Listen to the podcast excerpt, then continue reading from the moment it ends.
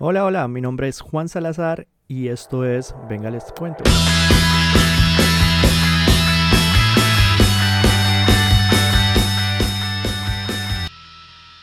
Bueno, bienvenidos a un nuevo episodio de Venga les cuento. Y si no saben, si aún no saben, yo empecé a hacer estos, estos podcasts, estos episodios, yo empecé a, a grabar estos podcasts como un autojalón de orejas. O sea, necesitaba que, necesitaba como que regañarme a mí mismo y de paso a jalar las orejas a todos esos católicos que como yo somos tibios tirando a fríos. Católicos de hay veces, católicos de vez en cuando, muy buenos católicos por temporadas, muy buenos católicos cuando sufrimos, cuando nos va mal, pero no católicos de 24/7. O sea, no católicos de 24/7 o católicos como, como la sociedad lo como la sociedad pone hoy todas las cosas, o sea, como que cogiendo lo que más me gusta, eh, cogiendo un poquito de lo que más me gusta, las doctrinas que como que más tienen sentido para mí, pero no todo, o sea, no todo, o sea, no creo en todo. De hecho, por ahí escuché en una de las redes sociales, famosísimas redes sociales, una niña dando un súper argumento de por qué era católica y pro aborto o pro choice.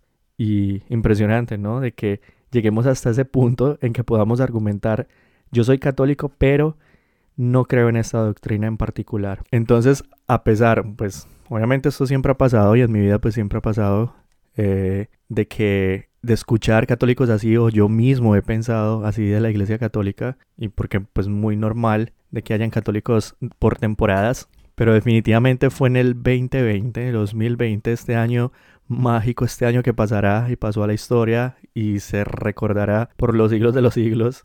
Fue este año que me marcó para mí, o sea, que me puso, me puso los pies en la tierra y este 20 nos quitó algo que uno cree que eso no le pasa a uno. O sea, esas cosas no pasan, no le pasan a uno. Eso pasa por ahí en otros países o eso le pasa a otras personas o, o en países donde hay una doctrina o una dictadura política completamente dura. Y estoy hablando, o sea, no solo de la libertad, o sea, la libertad que uno tenía antes, en el sentido de, o sea, libertad entre comillas, en el sentido de salir, comer, visitar amigos, abrazar los abuelos, cuando a uno se le diera la gana. De hoy me levanté voy a comer en este restaurante o tengo ganas de irme a esta ciudad o pasear en es, eh, irme del país, por lo menos, o sea, tan fácil que era viajar, aparentemente fácil, pero ahora ni siquiera eso, porque hay que hacerse la prueba, hay que hacer la cuarentena, hay que hacer un poco de cosas allá como que una libertad muy opresora.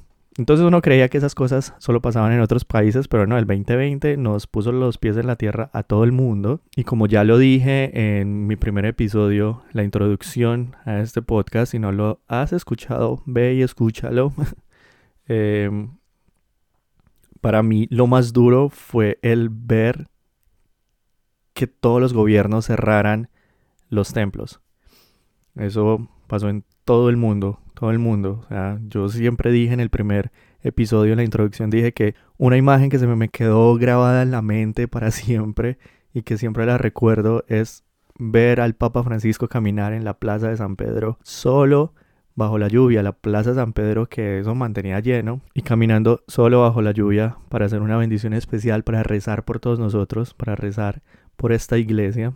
Entonces para mí sí, el 2020 marcó eso, también marcó el ver el cierre de los templos y, y, que ya no teníamos la libertad para recibir los sacramentos, para ir a confesarme cuando quisiera, cuando me sintiera mal, como que pequé, necesito la confesión, pero no está porque el, templo está cerrado, para ir a bautizarnos, a confirmarnos, a, cansar, a casarnos a recibir estos sacramentos, reconciliarnos, inclusive una despedida digna, o sea, ya no se puede ni siquiera despedir dignamente. Y eso hace poquito yo lo noté en los que no vieron, los, los que vieron el, el funeral del príncipe Felipe, o sea, hasta el príncipe, príncipe, que normalmente pues tiene muchos seguidores y, y esa iglesia siempre se llena, esa iglesia donde ellos se casan y donde hacen todo, allá en Inglaterra. Es como que triste también. Bueno, murió acompañado por sus familiares, pero solo sus familiares. De resto, todas las calles vacías, eh, la mitad del templo completamente vacías.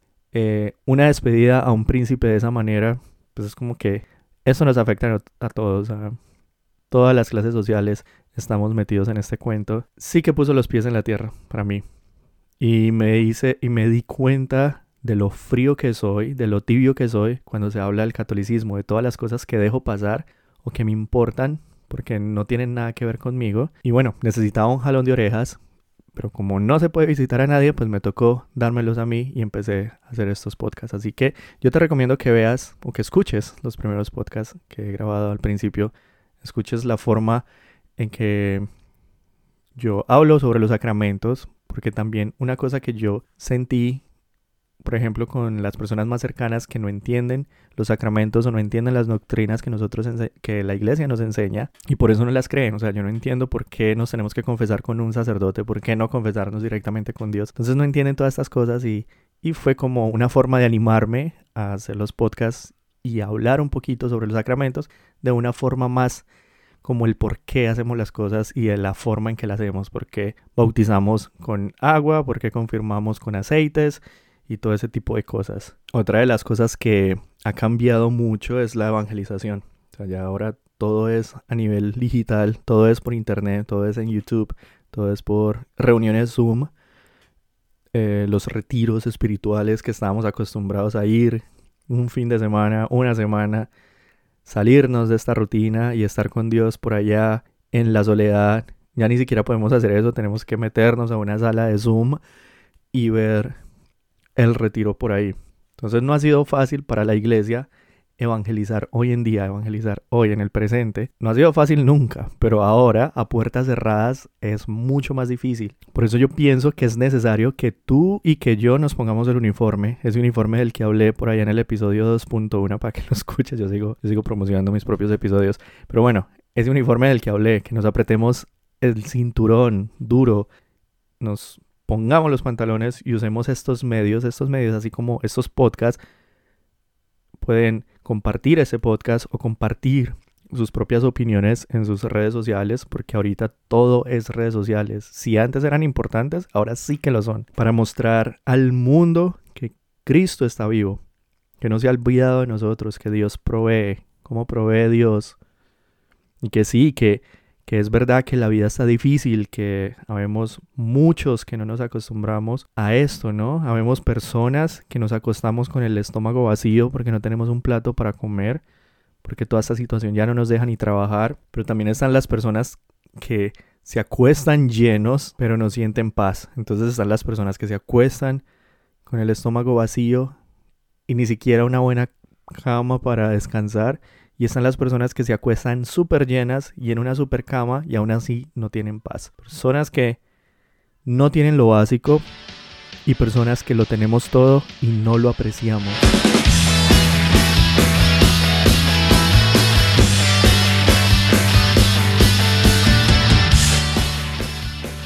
Oigan, esto, esto es lo que Cristo ha traído, o sea, paz. Lo escuchamos en los evangelios anteriores, los evangelios que, nos, eh, que hemos escuchado estos últimos domingos de Pascua. Y Cristo es la paz, o sea, Cristo ha traído la paz, no la que da este mundo, sino la que viene de Dios, el shalom, sentimiento, sentirnos en paz, este, este, esta paz interior, la paz que surge o nace desde el interior del hombre. Cuando hay un orden, un orden en la naturaleza del hombre, hay una paz.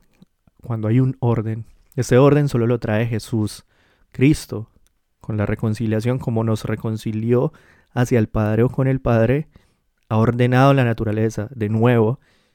Y esto es la paz que Cristo ha venido a traer, este orden, esta justicia que muy dentro tenemos sed de justicia. Esta es la justicia que Cristo trajo. Ahora, eso no quiere decir ser indiferentes a la realidad en que vivimos. O sea, no quiere decir ignorar las noticias, encerrarme, sentir mi paz, ignorar el sufrimiento de los demás, sino todo lo contrario, o sea, todo lo contrario. Unidos a este sufrimiento, rezando unos por otros, intercediendo unos por otros, con Cristo, en Cristo y por Cristo. Sufrir como un solo cuerpo.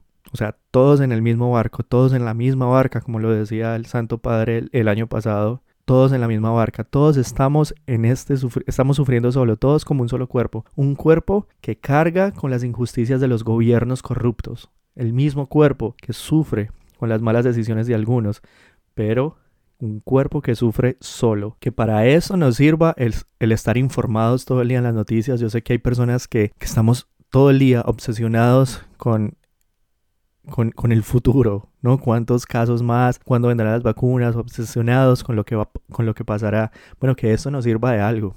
O sea, que esas injusticias que vemos en las redes sociales y en las noticias, que nos sirvan por lo menos para tener una excusa para orar, porque es que yo no puedo ser rebelde y no puedo exigir justicia si no oro primero.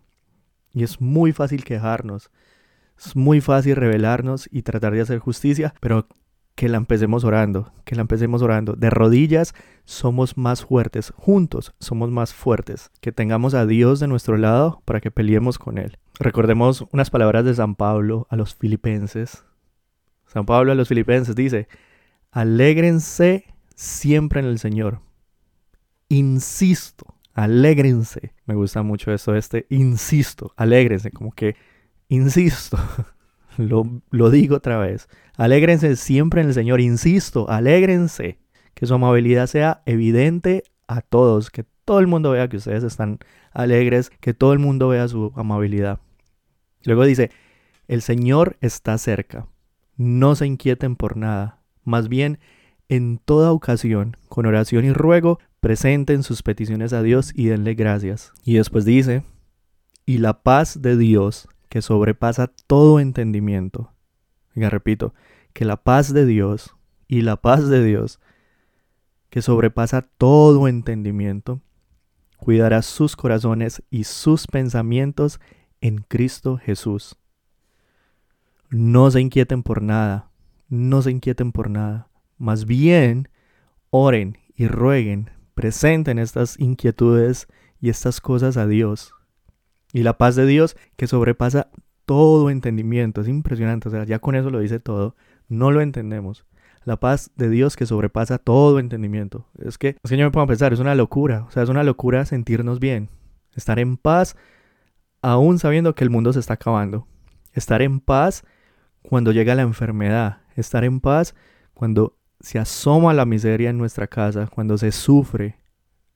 ¿Cómo estar en paz? Es que esos, cristianos son muy locos. ¿A qué cristiano se alegra con el sufrimiento? Ya sea el propio, como muchos santos, como los cientos y cientos y cientos y cientos y cientos ejemplos de santos que tenemos, que sufrieron la pobreza, que vivieron la pobreza, que vivieron el sufrimiento de la enfermedad y aún así estaban alegres. ¿A qué gente más loca? Es algo que sobrepasa todo entendimiento. Esto es muy interesante. Y en palabras de Jesús, la paz les dejo, mi paz les doy. Yo no se las doy a ustedes como la da el mundo. No se angustien, ni se acobarden. No se angustien ni se acobarden.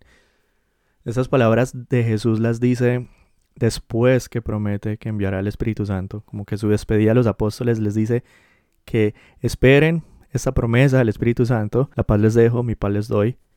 No se angustien ni se acobarden. Él enviará al Espíritu Santo para que tengamos paz, para que no seamos cobardes, porque eso lo somos todos, cobardes, y más con algo que desconocemos, cuando no sabemos el mañana, si voy a comer o no voy a comer, si voy a vestir o no voy a vestir, nos acobardamos, cuando vemos la injusticia y no podemos hacer nada, nos acobardamos. La paz es un fruto del Espíritu Santo. Por lo tanto, es algo que ya podemos regar desde ya, o sea, es algo que poco a poco podemos alimentar, esta semilla, esta semilla que dé fruto, el Espíritu Santo quien nos guía y nos da la seguridad y la tranquilidad de una justicia perfecta. La paz entonces es una actitud interior, una actitud que está amarrada a la esperanza, junta, abrazada, mano a mano con la esperanza, abrazada a esta promesa de Jesús. ¿Quién es el Mesías? Jesús, ¿qué es el Mesías? ¿Quién traerá la justicia perfecta? Ya lo hizo una vez, murió por nosotros, murió para que no muriéramos, y vendrá otra vez como un justo rey. Jesús viene, como dice Pablo, el Señor está cerca. Pablo a los romanos dice, en consecuencia, ya que hemos sido justificados mediante la fe, tenemos paz con Dios por medio de nuestro Señor Jesucristo. Tenemos paz con Dios por medio de nuestro Señor Jesucristo, porque somos justificados porque hay una justicia, también por medio de Él y mediante la fe, tenemos acceso a esta gracia en la cual nos mantenemos firmes. Así que dice Pablo, que nos regocijamos en la esperanza de alcanzar la gloria de Dios. Y no solo en esto, sino también en nuestros sufrimientos, porque sabemos que el sufrimiento produce perseverancia. El sufrimiento produce perseverancia. La perseverancia, entereza de carácter, la entereza de carácter, esperanza, y esta esperanza no nos defrauda, porque Dios ha derramado su amor en nuestro corazón por el Espíritu Santo que nos ha dado. Esta esperanza no nos defrauda, esta esperanza en Jesús no nos defrauda. Oigan, el Espíritu Santo es una realidad cristiana, es Dios, Dios con nosotros. Ya ha sido derramado en nosotros, el Espíritu Santo ya ha sido derramado en nosotros en nuestro bautismo y es confirmado en la confirmación. Ya tenemos estas herramientas para hacer que esos frutos salgan de nosotros, producir esos frutos. Y obvio nos duele la injusticia. O sea, obvio nos duele que nos quiten la libertad, que no, que no nos dejen profesar nuestra fe como debemos. Pero ojo, que esto no sea un egoísmo, que esa injusticia o que este dolor no sea egoísta. Estamos acostumbrados a que yo soy el dueño de mi vida, yo soy el dueño de mi cuerpo y hago lo que se me dé la gana, me voy para donde se me dé la gana, pero cuando me dicen que no, cuando me dicen que no, de esta forma, como lo hizo el 2020, me pongo a llorar como un bebé que le quitan el biberón. Así, somos egoístas, porque es mi biberón, es mi cuerpo, es mi libertad. Y entonces somos egoístas al pensar que me están haciendo daño a mí sin pensar en los demás. Entonces sí, que nos duele la injusticia, pero que no sea una injusticia egoísta, que no sea una injusticia conveniente porque me conviene. Obviamente, todo el mundo está cansado de esta cosa.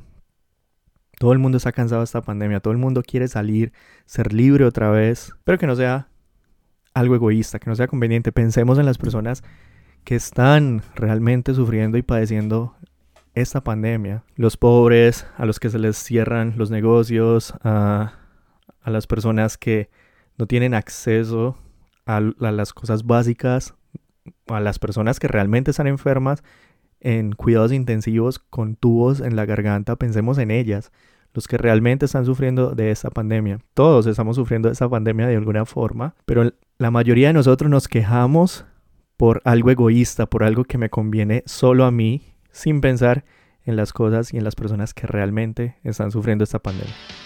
Un solo cuerpo, una sola barca, todos unidos.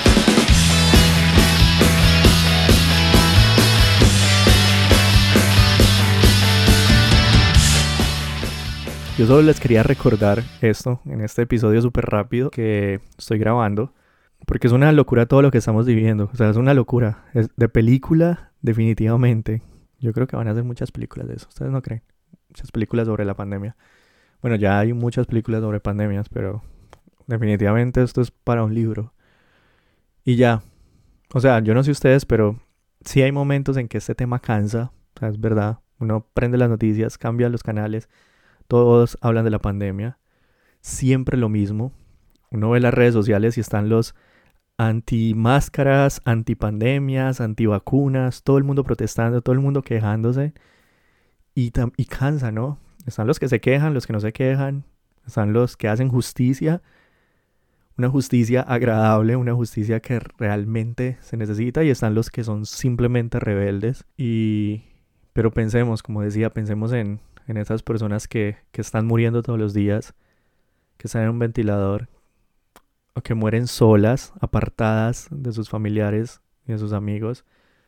Tal vez católicos o cristianos que mueren solos, sin acceso a los últimos sacramentos. Pero para vivir en Cristo y para experimentar esta paz es necesario, o sea, súper necesario estar en gracia, estar libres de pecados de pecados mortales, o sea, pecados que nos, que nos quiten de la amistad de Dios, que nos que rompan esta amistad que teníamos con Dios y estar libres de eso, o sea, que podamos reconciliarnos con Dios, hacer parte de la misma sintonía, de la misma frecuencia, si lo quieren eh, ver de esa forma, que estemos en la misma frecuencia, la misma sintonía, que no estemos por allá en otra sintonía.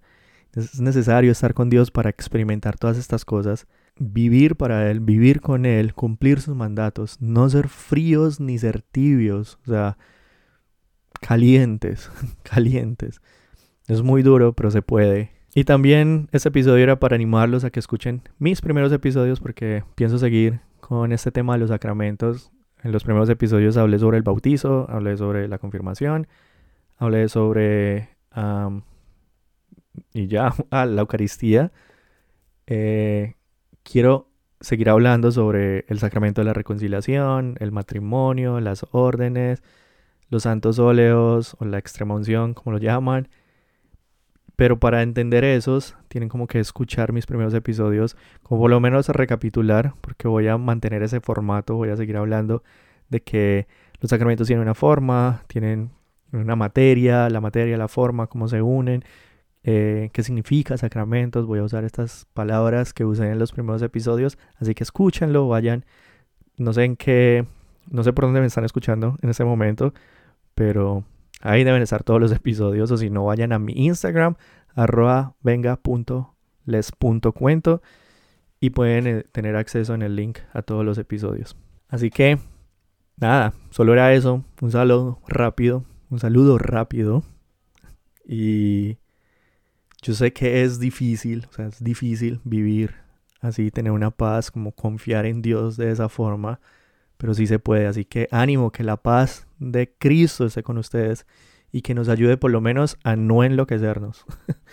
que eso es como que la salud mental, los problemas de salud mental están disparándose por los cielos. Es impresionante la gente que se está enloqueciendo, poniendo ansiosa con toda esta situación, estar encerrados, la falta de las cosas básicas, lo que antes ni siquiera le poníamos cuidado, una buena caminata por las calles, respirar el aire libre, el aire limpio entre comillas, pero aire. todo esto ni siquiera le poníamos cuidado y ahorita lo añoramos porque estamos encerrados en nuestras casas. Cristo viene, el Señor está cerca, como dice Pablo, alegrémonos como dice él, insisto, alégrense, insisto, alégrense en nuestros sufrimientos, en nuestras debilidades. Tenemos que encontrar regocijo, porque como dice él, todos estos sufrimientos atan, nos llevan a la esperanza. El sufrir nos lleva directamente a vivir y experimentar la gloria de Dios. Y obviamente oremos unos por otros. Si no tienen por quién orar o por qué orar, vean las noticias. Oremos, todos en el mismo barco, como dice el Papa, todos en el mismo barco, suframos unos por otro, suframos, conozcamos las debilidades de, de, de los que nos rodean, por lo menos, empecemos con nuestra familia, y si no, pues ahí están las noticias, siempre hay por quién orar. Así que nos vemos el próximo episodio. El próximo episodio hablaré sobre el sacramento de la reconciliación, la materia, su forma, los requisitos para una buena reconciliación y, y bueno, tal vez qué significa todo esto de reconciliarnos. Eh, la pregunta que todo el mundo se hace, que yo sé que está súper respondida, así que solo es googlearla. ¿Por qué nos confesamos con un sacerdote y no con Dios directamente? Entonces, esperen eso el próximo episodio. Gracias por escucharme. Síganme en mis redes sociales y compartan, compartan esto. Nos vemos el próximo martes en un nuevo episodio. Chao, chao.